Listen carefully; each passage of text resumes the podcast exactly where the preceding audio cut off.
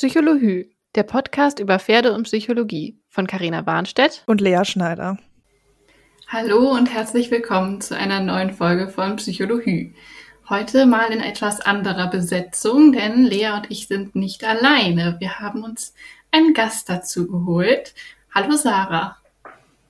Hallo, ich freue mich dabei sein zu dürfen. Wir freuen uns sehr, dass du dabei bist. Magst du uns mal erzählen, wer du bist und was du so machst? Sehr gerne. Ich bin Sarah, die Gründerin von Bewegungsharmonie für Mensch und Pferd. Und mir liegt es auf dem Herzen, das Reittraining pferdegerecht und vor allem biomechanisch korrekt zu gestalten. Dabei liegt mein Fokus darauf, zu analysieren, welche natürliche Schiefe die vom Reiter oder auch die vom Pferd Probleme bereitet. Diese Untersuchung behandle ich dann über ganzheitliche Techniken und unterstütze das Pferd-Reiter-Paar nach den erfolgten Behandlungen in ihrer Synchronität oder wie ich es auch nenne, die Bewegungsharmonie zu kommen, um langfristig Veränderungen zu, zu schaffen, ist es mir wichtig, auch eine langfristige Begleitung zu haben, weil alle Veränderungen, jede Umsetzung, alles, was wir gerne ähm, reflektieren wollen ähm, und verbessern wollen, ist halt ein Prozess. Und deswegen liegt mein Herz auch ähm, auf der langfristigen Begleitung.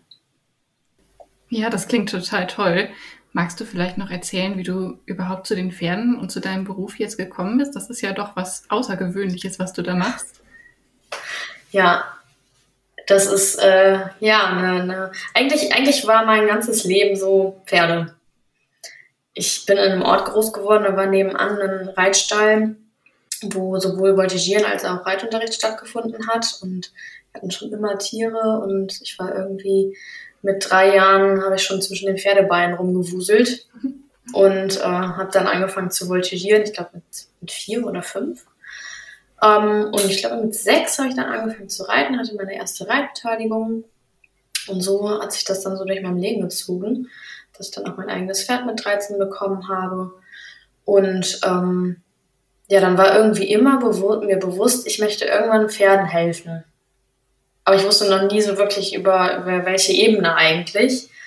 Dann hat es mich verschlagen in die Humanphysiotherapie. Von der Humanphysiotherapie dann in Richtung Hippotherapie, weil es mich begeistert hat, wie Pferde Menschen unterstützen können, körperlich heil zu werden.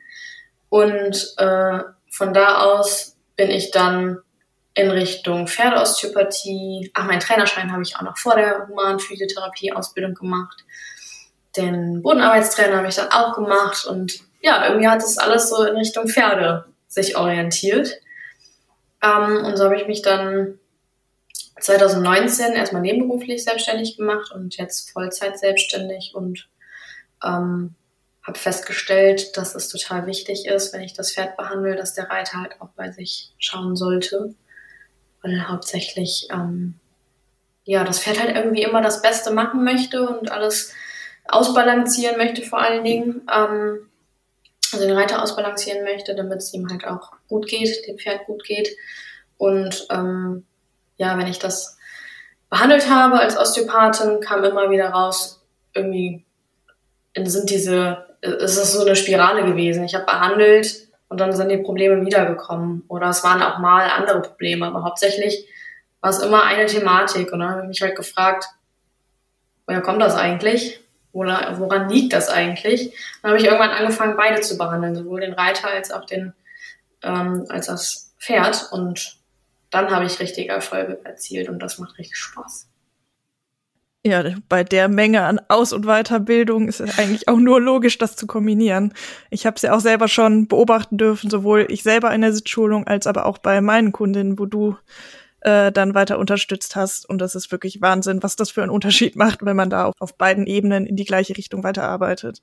Ja, ich finde das total beeindruckend, wie vielfältig du unterwegs bist und wie viele Ausbildungen du gemacht hast. Ich glaube, können wir alle nur den Hut vorziehen.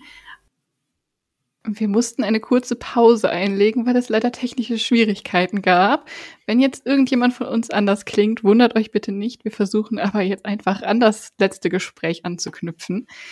Und zwar hattest du eben gesagt, oder hatte ich vor allen Dingen eben gesagt, dass du sehr vielfältig arbeitest, Sarah. Und ich kenne das so aus meinem Erleben und auch bei anderen Pferdemenschen, dass sie viel für das Pferd tun, sehr, sehr viel auch ausprobieren und dann bei sich aber so ein bisschen aufhören oder da die Grenze ziehen und gar nicht so den Sinn drin sehen, auch mal für sich was zu tun.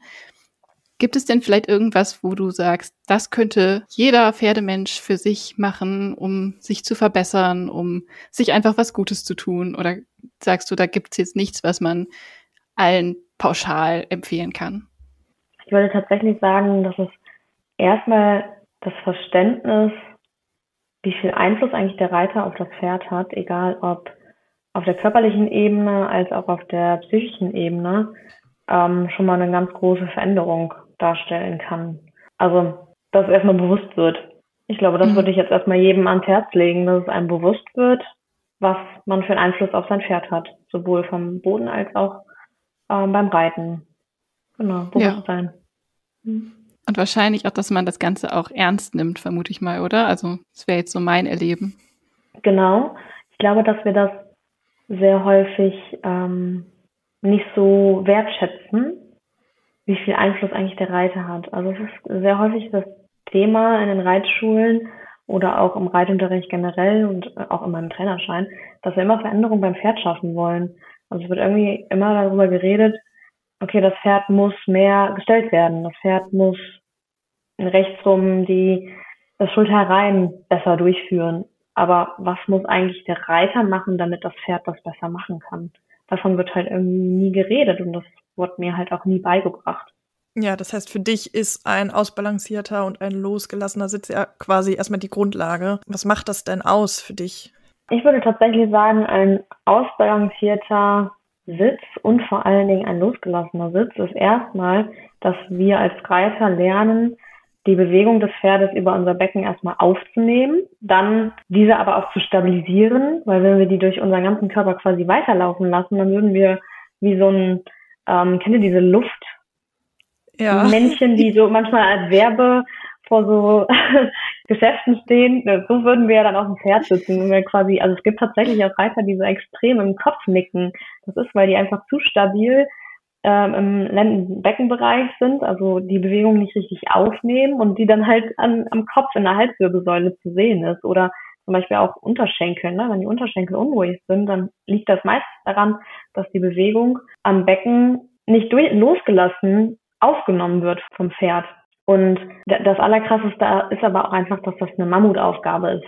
Die, diese ausbalancierte, losgelassene Sitz, also wir wollen ausbalanciert und gleich losgelassen. Das heißt, wir wollen irgendwie ein Zwischending zwischen Stabilität und Mobilität und dann doch bitte im richtigen Maß und im richtigen Moment Anspannung und Entspannung.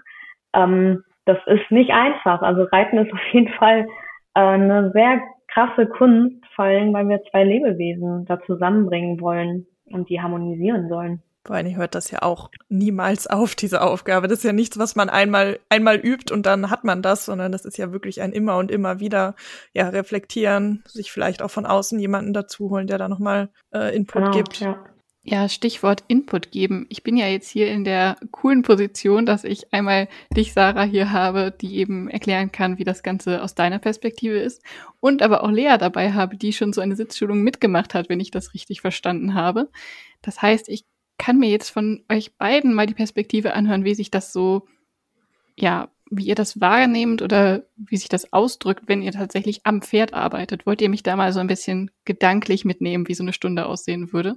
Sehr gerne. Also sowohl bei der Lea als auch bei meinen anderen Pferden und Reitern mache ich das immer so, dass ich erstmal eine Ganganalyse aufnehme, also dass ich mir sowohl das Gangbild des Pferdes als auch das Gangbild des Reiters anschaue, weil das sagt schon sehr, sehr viel darüber aus, wie schief, wie, was wir für eine natürliche Schiefe eigentlich einfach mitbringen, sowohl das Pferd als auch der Reiter. Dann schaue ich mir Pferd und Reiter im Schritt an, also während der Reiter reitet, und ähm, dann die weiteren Gangarten. Und dann gehe ich eigentlich relativ schnell schon in Tipps geben, Vereinfachungen, Möglichkeiten, um seinen Körper wahr, besser wahrzunehmen also ich habe es seitdem leider nicht mehr geschafft zu reiten, seit der Sitzschulung. Seitdem habe ich nicht mehr auf dem Pferd gesessen. Aber ich merke, dass es mir auch im Alltag jetzt ständig begegnet. Also bei mir konkret war jetzt zum Beispiel Thema, dass, dass mein rechter Sitzbeinhöcker immer so ein bisschen weiter nach vorne gerutscht ist oder die rechte Hüfte. Und das merke ich jetzt überall. Das merke ich jetzt gerade, wie ich auf dem Stuhl sitze. Das merke ich beim Autofahren. Das merke ich ständig aktuell. Also das ist nicht nur auf dem Pferd. Das finde ich auch ganz interessant, dass man das so im, im normalen Leben auch mitnimmt tatsächlich.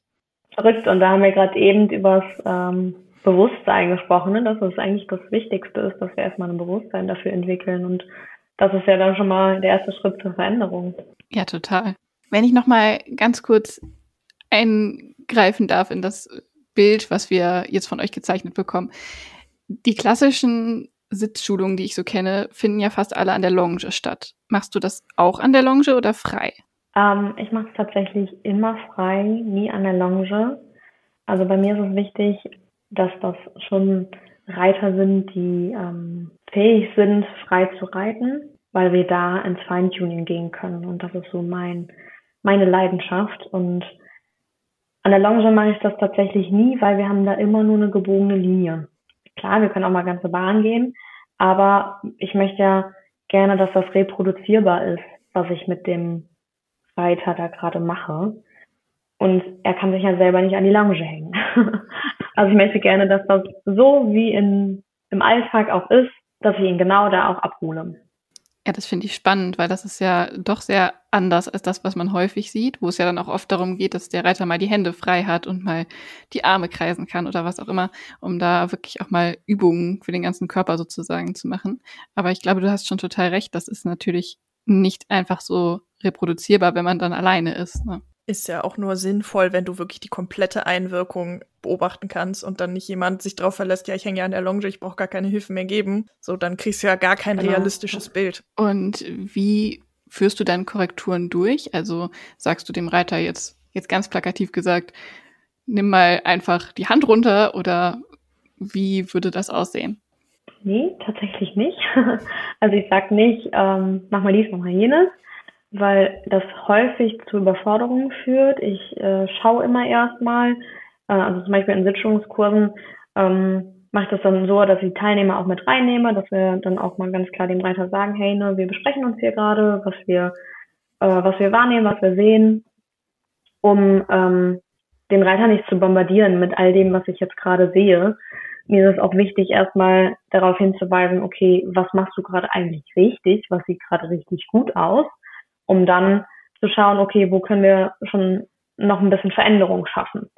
Und dann sieht das jetzt zum Beispiel so aus, wenn ein Reiter vermehrt den rechten Steigbügel austritt, dann korrigiere ich am Becken, weil das Becken die Bewegungszentrale ist und meistens da das Problem herkommt. Und das, das ganz, ganz große Problem, dass wir, äh, wir haben im Gehirn einen sogenannten Homunculus, also die Landkarte, wo wir sowohl motorisch als auch sensible Impulse verarbeiten und halt das Gehirn aber auch weiterleitet. Und unsere Hände und unsere Füße und vor allen Dingen das Gesicht und unsere Lippen sind riesengroß vom Menschen. Aber das Becken, die Becken, Lendenbeckenregion, also die Hüfte, äh, die Lendenwirbelsäule, die Bauchmuskulatur, der Beckenboden, der wird ganz, ganz schlecht wahrgenommen, weil dieser Bereich im Gehirn ganz klein ist. Und deswegen müssen wir uns eigentlich als Reiter umschulen, diesen Bereich besser wahrzunehmen und besser ansteuern zu können. Genau, eigentlich ist das so der, der Grundsatz, wo ich eigentlich immer anfange.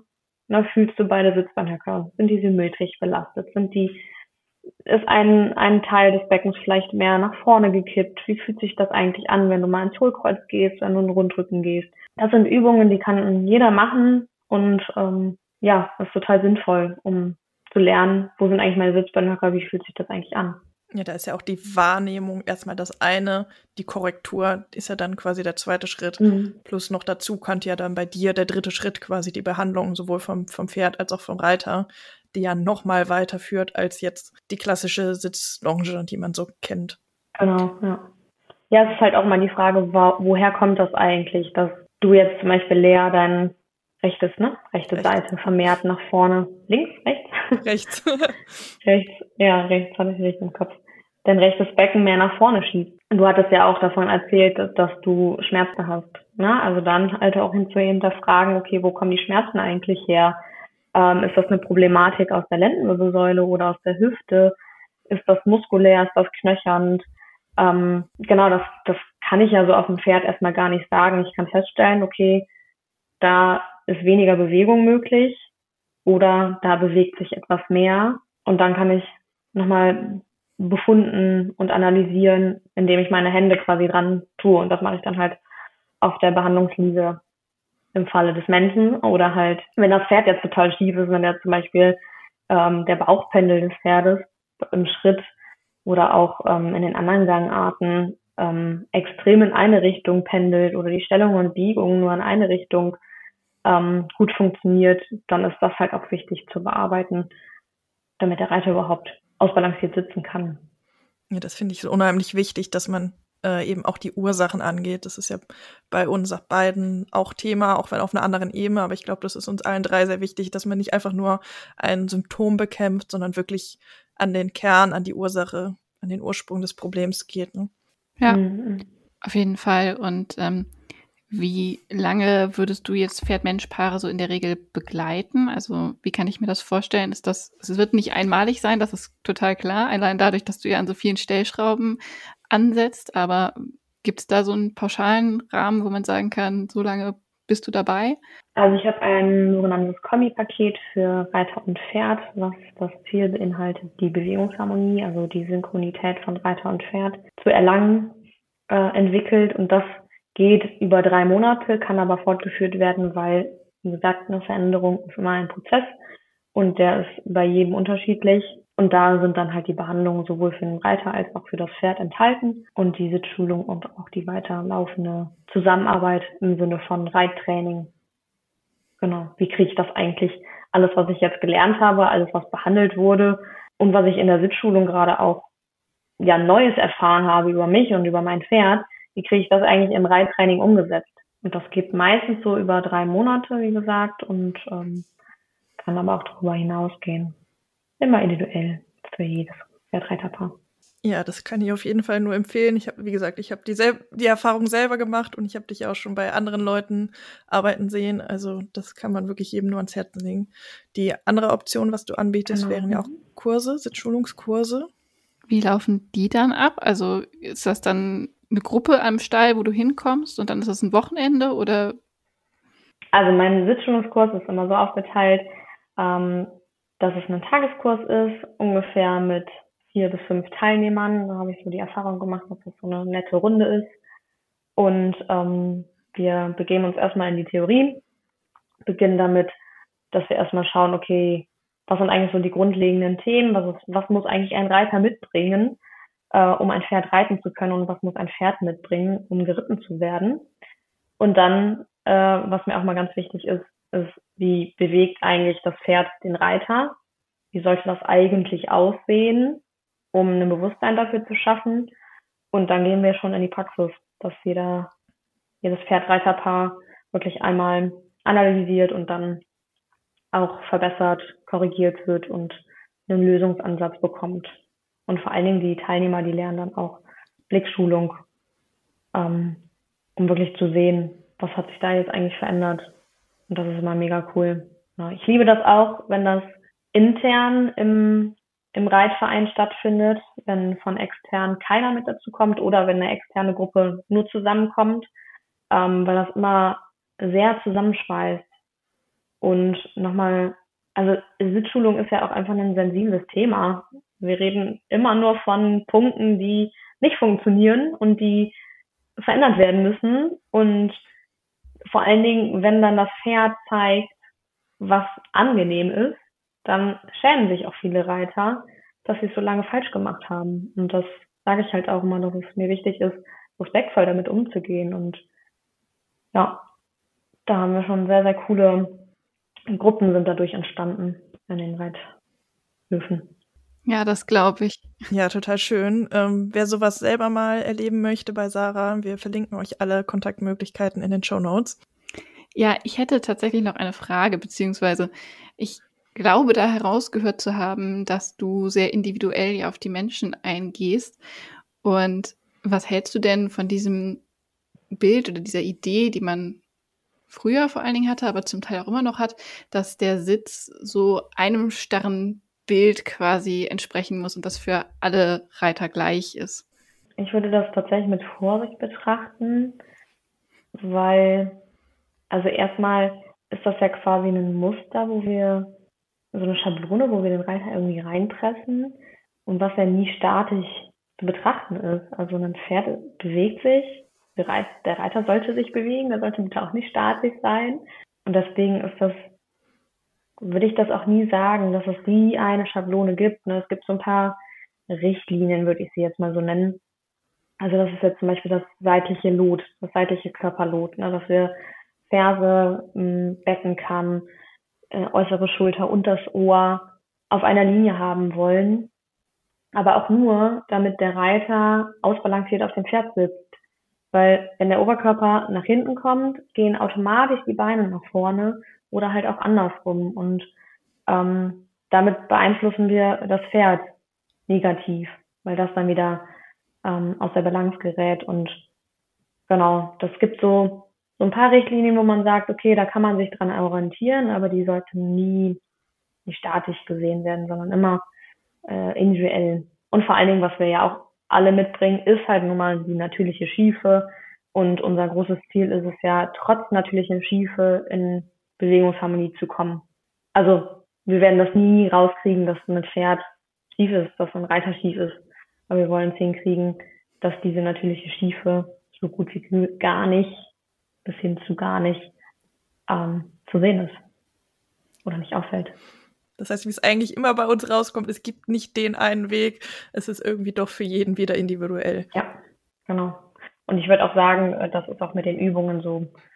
Also ich teste auch gerne mal aus, ne? Hm, passt das jetzt gerade für, für das Pferd, passt das gerade für den Reiter, wenn ich das eine innere Bild an die Hand gebe, wenn ich die eine Korrektur an die Hand gebe. Es kann auch sein, dass der überhaupt nichts damit anfangen kann. Also, oder wenn ich auch mal das, den Bauch tape, bei manchen Reitern habe ich das schon mal gemacht, die so, ja, ich spüre überhaupt gar keine Veränderung, das kann schon mal sein. Und andere sagen so, krass, das ist das ist so voll meins, das ist absolut der, das Tool, was ich brauche. Ähm, das ist halt sehr, sehr individuell. Ja, vielleicht wollen wir noch mal einmal auf den Bereich kommen, der ja unser Ursprungsthema im Podcast ist. Wie sieht das denn aus? Wir haben beim Pferd ja auch die mentale Losgelassenheit, von der wir sprechen. Würdest du sagen, das ist auch ein Thema beim Reiter? Und wenn ja, wie wirkt sich da so die Psyche in der Regel auf den Sitz aus? Mm, ich würde definitiv sagen, dass es eine mentale Losgelassenheit beim Reiter geben sollte. Ich glaube, jeder kennt das, dass er, wenn er mit vollem Kopf sich aufs Pferd setzt, dass es erstmal nicht funktioniert. Weil die Pferde merken das, die spüren das. Die nehmen wahr, dass wir gerade erstens nicht bei der Sache sind und halt auch eine ganz andere Körperspannung haben. Und ähm, ich glaube, jeder kennt auch dieses Bild, äh, die Lasten auf den Schultern tragen. Und ich finde, bei manchen Menschen sieht man das schon, dass die Lasten auf den Schultern tragen. Also, dass sie sehr gerundet sind in der Brustwirbelsäule, dass die Schultern nach vorne fallen, dass sie einfach von der Körperhaltung her, ja, dass der nicht gut geht. Und erstens nehmen die Pferde das wahr, bevor wir draufsteigen. Und zweitens nehmen die das auch wahr, wenn wir drauf sitzen, weil ähm, wir natürlich eine ganz andere, wieder eine ganz andere Balance haben. Wenn unser Körper gerundet ist, können wir die Bewegung nicht richtig optimal durch den Körper lassen. Und ähm, ja, das gibt's auf jeden Fall. Und ich finde es immer ganz gut, wenn man sich draufsetzt aufs Pferd und nochmal reflektiert, wo bin ich gerade eigentlich mit meinen Gedanken. Da gibt's auch Übungen, um sich ins Hier und Jetzt zu holen. Zum Beispiel einen, einen Zungenkreisen, die Zunge über die Zähne kreisen äh, man das ausprobiert, ähm, wenn man gerade in so einem Gedankenkarussell ist, merkt man, dass man eigentlich nicht mehr denken kann, weil man sich da mehr auf das Kleinhirn fokussiert. Genau. Gibt es denn bestimmte Sitzfehler, Sitzprobleme, die du besonders häufig siehst, die irgendwie die meisten Menschen betreffen? Oder ist es genauso breit gestreut wie die, die möglichen Lösungsansätze? Mm, ich würde tatsächlich sagen, dass es schon ja, die, die meisten Sitzfehler eigentlich in Richtung Stuhlsitz gehen. teilweise sogar in Richtung Schiebesitz. Also Stuhlsitz ist die Abweichung von diesem seitlichen Körperlot, wo der Oberkörper nach hinten geht und die Beine meist nach vorne rutschen. Und ähm, ja, irgendwie versucht man sich dann auch noch mit den Beinen festzuklammern und ja, also das würde ich schon sagen, dass das so die häufigste Abweichung ist. Aber da würde ich mich jetzt auch nicht festnageln. Also es gibt auch, was auch ganz häufig vorkommt, ist ein Einknicken in der Taille. Genau. Gibt es da irgendwelche Tipps, die du zum Beispiel bei dem Stuhlsitz so mitgeben kannst, wo einfach jeder mal für sich drauf achten kann, wenn er auf dem Pferd sitzt? Ja, definitiv. Erstmal eine super Übung, sich aufs Pferd zu setzen, erstmal zu fühlen, wo sind eigentlich meine Sitzbeinhacker. Ähm, was dabei hilft, ist mal ins Hohlkreuz zu gehen, also sich wirklich ganz groß hinzumachen, äh, hinzusetzen auf den Sattel und dann in den Rundrücken und mal zu fühlen, wo gehen eigentlich die Sitzbeinhöcker hin, wenn ich ins Hohlkreuz gehe, gehen sie nach hinten und wenn ich in den Rundrücken gehe, gehen die Sitzbeinhöcker nach vorne. Und da mal den Punkt zu finden, wo ich am meisten Druck auf den Sitzbeinhöckern habe. Und wie man sich dann aufrichtet, das ist so das Gerade, was man sich merken kann, was man abspeichern kann. Manchmal hilft das aber noch nicht, beziehungsweise ist noch nicht ausreichend. Und was da dann auch ganz gut hilft, ist erstmal dem Körper ein Signal zu geben, okay, wo ist eigentlich mein Brustbein? Dass man sich das Brustbein abreibt, entweder mit den Fingerknöcheln ähm, oder halt abklopft, das reicht auch manchmal. Dann kurz nachfühlt, okay, was hat sich eigentlich verändert?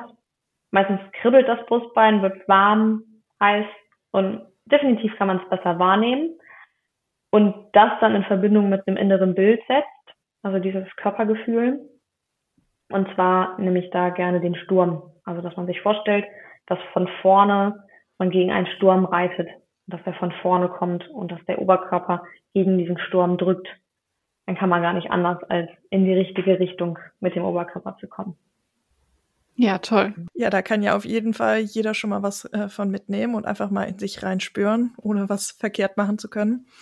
Du hast es gerade schon angerissen, du arbeitest gerne mit inneren Bildern. Da sind wir ja auch einmal ein großer Fan von. Hast du denn ein Lieblingsbild, was du am liebsten benutzt, was gut hilft? Also ich würde tatsächlich sagen, dass der Sturm so das ist, was wo ich fast eigentlich fast jedem Reiter zumindest immer wieder mal reinrufe, denke an den Sturm. ähm, genau, aber was ich auch noch mega cool finde, ist der Wasserfall. Also, dass man sich vorstellt, dass aus der Leiste ähm, ein Wasserfall entspringt, der über das ganze Bein runterläuft.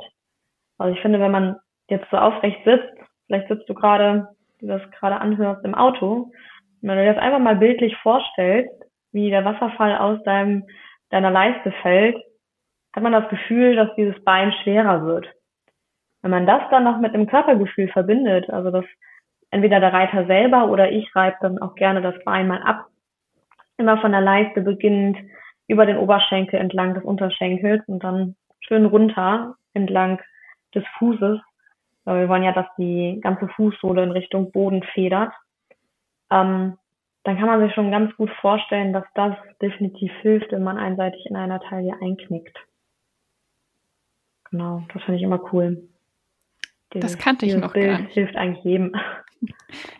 Das Bild kannte ich noch gar nicht, aber das finde ich total schön. Also ich glaube, das kann man sich wirklich gut selber sagen und auch sich selber daran erinnern. Und da kann ich mir ja. gut vorstellen, dass das hilft. Ja, was ich immer cool finde bei diesem, bei diesem Bild, die nach diesem Wasserfall aus der Leiste springt, ist so, wenn der Reiter anreitet, nach, nachdem ich dieses Körpergefühl mit dem Bild verbunden habe, ist das sofort so krass, ein ganz anderes Bild, ganz anders sitzt der Reiter auf seinem Sitzbeinhacker, verteilt das Gewicht, das Pferd läuft irgendwie entspannter, ganz häufig kommt ein Abschnauben vom Pferd. Also das ist das Allercoolste, dass dann direkt ein Feedback von den Tieren kommt und vom Reiter halt auch. Ja. Ja, ich habe es ja auch erlebt. Es, ist, es hat erstmal kurz alles durcheinander gebracht in meinem System, weil es so ungewohnt war. Ähm, aber dann hat sehr schnell hat man wirklich gemerkt, wie es hilft. Mhm. Würdest du sagen, das hilft wirklich jedem Reiter? Also ist nicht speziell dieses Bild, sondern generell innere Bilder? Mm, nee, ich würde sagen, dass das nicht immer hilft. Also ich denke jetzt gerade an eine Kundin, die ähm, ja, wo das Pferd und sie was ich auch sehr häufig wahrnehme, in dieselbe Richtung schief waren. Also das Becken, ähm, dann die lange Sitzbeinmuskulatur, die am hinteren Oberschenkel läuft. Das, war einfach identisch. Und der konnte so viele Bilder an die Hand geben, das hat ein Mühe geholfen und dann war das aber sofort wieder weg, weil sie das halt gar nicht umsetzen konnte, körperlich gesehen. Und deswegen mhm. würde ich nicht sagen, dass das immer hilft. Und ich würde auch sagen, dass, dass es manche Reiter auch sich erstmal nicht darauf einlassen können. Man erstmal versuchen muss, ähm, nochmal ein anderes Körpergefühl zu gehen. Also zum Beispiel mögen sie auch nicht, nicht jeder, dass ich, dass ich sie anfasse am Oberschenkel und so. Das ist dann auch in Ordnung. Ne? Dann findet man einen anderen Weg. Mhm. Ja. Ja, ich habe jetzt auch gerade gedacht, es gibt ja auch Menschen, die zum Beispiel A-Fantasie haben. Ich weiß nicht, ob euch das was sagt. Also im Grunde ja. Menschen, die keine Bilder im Kopf entstehen lassen können. Und da könnte ich mir vorstellen, mhm. dass das auch eine Schwierigkeit sein könnte, dass es wirklich auch Menschen gibt, die sagen, ich kann mir das schlicht und ergreifend nicht vorstellen, diese inneren Bilder. Hast du das mal erlebt? Mhm. So noch nicht. Nee, dass sie so sich gar nicht das vorstellen können, das habe ich noch nicht erlebt.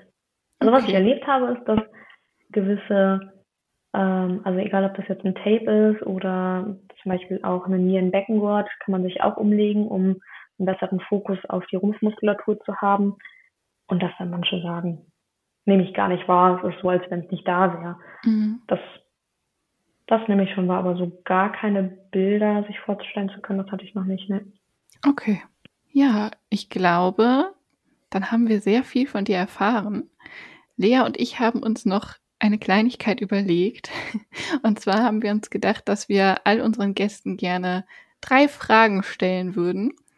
Und du darfst sie jetzt als erste beantworten. Die erste Frage cool. wäre, ja, ich hoffe, dass sie auch gut sind und alle etwas davon mitnehmen können. Also ich fange einfach mal mit der ersten Frage an, Lea, du kannst dann vielleicht die zweite übernehmen. Die erste Frage wäre, was hilft dir im Alltag, um runterzufahren? Oder wie kannst du dir vielleicht für dich eine Auszeit nehmen, wenn es gerade alles zu viel ist? Mir hilft es, dass ich mir bewusst Zeit für mich nehme, im Sinne von, dass ich, egal ob das jetzt morgens oder abends ist, mich mal hinsetze und mal überlege, okay, wie war eigentlich mein Tag? Was hat mich gerade vielleicht aufgewühlt über den Tag? Ähm, entweder kriege ich das so hin, dass ich mir wirklich bewusst Zeit nehme, aber spätestens, wenn ich unter der Dusche stehe, da äh, kann ich nicht mehr anders, als drüber nachzudenken, wie geht's mir eigentlich, was war eigentlich diesen Tag so oder gestern, je nachdem, wann ich unter der Dusche stehe. Das ist eine sehr schöne Überleitung zur Frage 2. Die Frage 2 wäre nämlich, was war denn bisher heute an, das Schönste an deinem Tag? Hm, das Schönste war, total verrückt, hat gar nichts mit Pferden zu tun. Wir haben heute das erste Mal eine Holzlieferung bekommen, weil wir nämlich äh, das Privileg haben, hier einen Ofen zu haben und Kamin heizen zu können. Und ich liebe den Geruch von Holz. Das war schön. Ah, wie toll. sehr schön. Das kann ich gut verstehen. Ja. Ja, und die dritte Frage ist vielleicht die möglicherweise die schwierigste. Die dritte Frage wäre, was wäre denn dein Wunsch für die Pferdewelt oder was würdest du gerne allen Pferdemenschen pauschal mitgeben? Ich muss da immer direkt an das Bild denken. Wenn wir im Flugzeug sitzen und die Anweisungen kommen, wie man damit umzugehen hat, wenn die Sauerstoffmaske fällt, heißt es immer, dass du erst dir die Sauerstoffmaske anziehen sollst und dann Bedürftigen. Und das ist ein Bild für mich, was man als Reiter eigentlich immer im Kopf haben sollte. Du bist nicht mehr fähig dazu, dein Pferd zu versorgen, es zu reiten, geschweige denn zu bewegen oder finanziell dir das zu leisten, wenn es dir nicht gut geht. Und deswegen finde ich das umso wichtiger, wir Reiter, wir verlieren häufig den Fokus, äh, dass wir unsere Gesundheit ähm, an erste Priorität setzen sollten. Und stattdessen, ja, gibt's hier mal einen Pferdeosteo, da der Tierarzt, da mal ähm, ein bestimmtes Futtermittel, was vielleicht irgendwas bewirkt. Ähm, ja, und da redet man selber sehr häufig aus dem, aus dem Fokus. Ja, ich finde, genau, das, das, ist ein, ein sehr schönes Abschlusswort. ähm, dann würde ich sagen, sind wir durch mit dieser Folge für heute. Ähm, den Kontakt zu Sarah findet ihr in den Shownotes sowie sowie den zu uns beiden natürlich auch. Und dann hoffen wir, euch hat die Folge gefallen. Lasst gerne eine Bewertung da und wir hören uns beim nächsten Mal. Tschüss. Tschüss.